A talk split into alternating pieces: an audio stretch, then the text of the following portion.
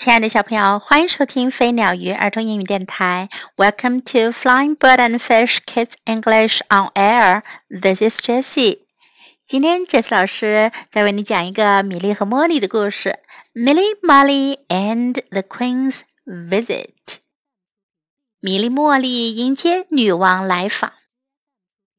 There was a feeling of great excitement. 多么让人高兴激动啊！The Queen was coming to lunch。女王今天要来参加镇上的午餐会。Right, said the mayor. We must have our town looking spotless, with not a leaf out of place. 镇长说：“对了，我们应该把我们的小镇打扫得干干净净，一片叶子都不能留下。” Harry was given a spade and a wheelbarrow. It was his job to tidy all the edges. 哈利领到一把铲子和一辆手推车，他的任务是把所有的角落都清理干净。Poppy was given a dustpan and a brush. She was asked to sweep the council steps. 波比领到一只波尔机和一把刷子。 他的任务是清扫议会办公室的台阶。Tom was given a broom and a rubbish bag. His job was to sweep up all the leaves. 汤姆领到一把扫帚和一个垃圾袋，他的任务是清扫干净所有的落叶。Milly and Molly were each given a pair of clippers. Their task was to trim the lavender hedge. 米莉和茉莉一人领到了一把大剪刀，他们的任务是修剪薰衣草篱笆。George was given a rake and a wheelbarrow. He cleared up after Milly and Molly. 乔治拿着耙子，推着小车，跟在米莉和茉莉的后面，负责清扫工作。Sophie was given a cloth and a tin of polish. Her job was to polish the brass。苏菲拿着一块布和一罐上光剂，她要把所有的铜器都擦亮。Alf put his boots on and mowed the council lawns。阿尔法穿上靴子，开始修剪议会办公楼前面的草坪。Elizabeth was given a rubbish bag. She was asked to pick up every scrap of litter. 伊丽莎白拿着一个垃圾袋，她的任务是收捡掉在地上的每一片垃圾。Jack offered to help Ernie in the rubbish truck. He collected the rubbish bags. 杰克自愿在垃圾车上帮安妮先生的忙，他负责收集所有的垃圾袋。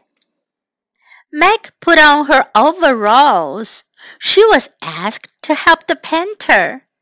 梅格穿上了工作服，她的任务是帮助工人刷漆。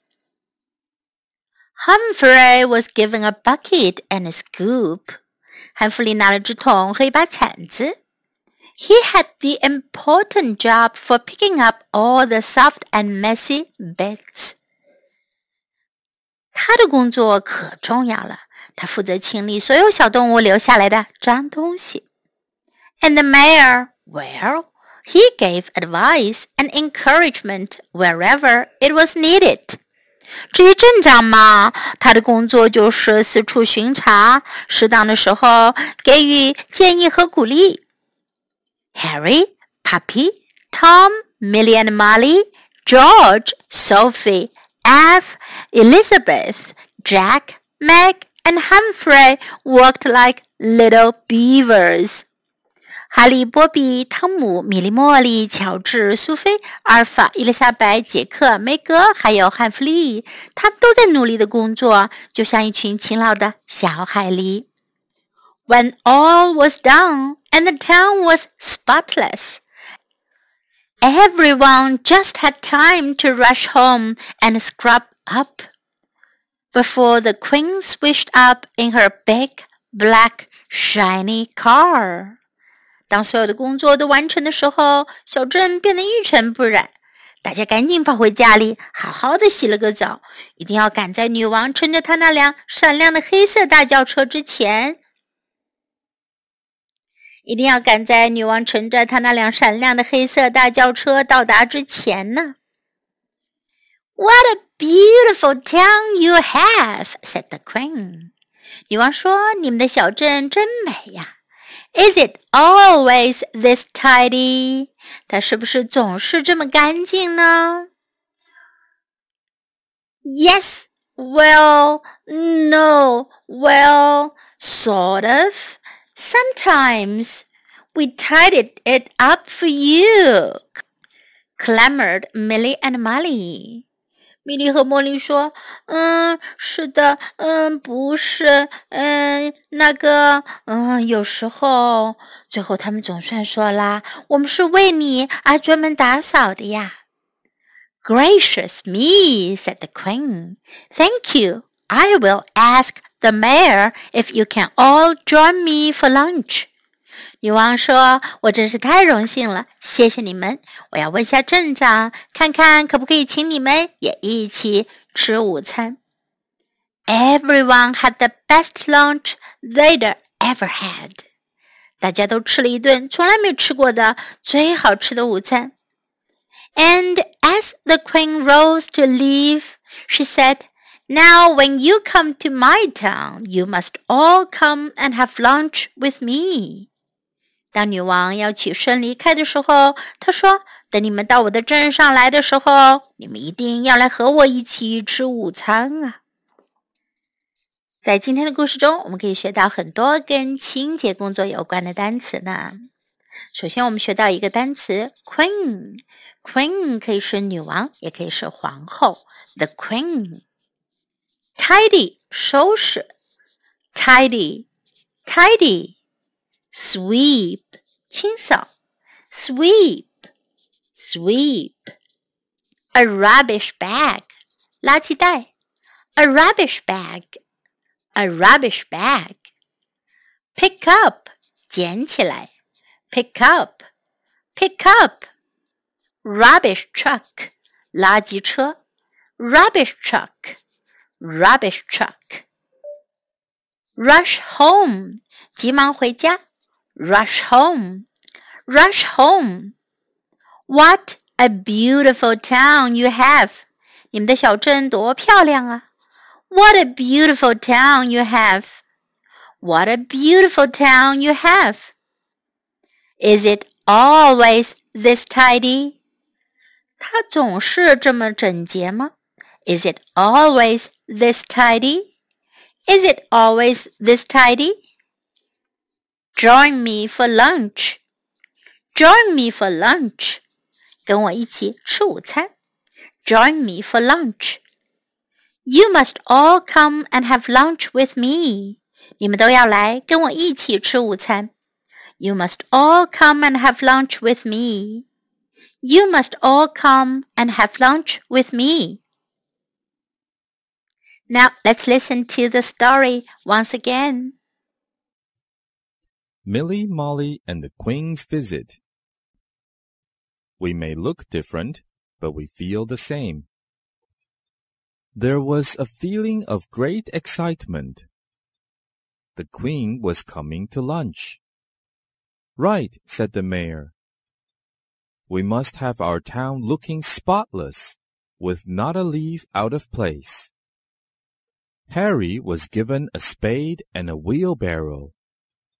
It was his job to tidy all the edges. Poppy was given a dustpan and brush.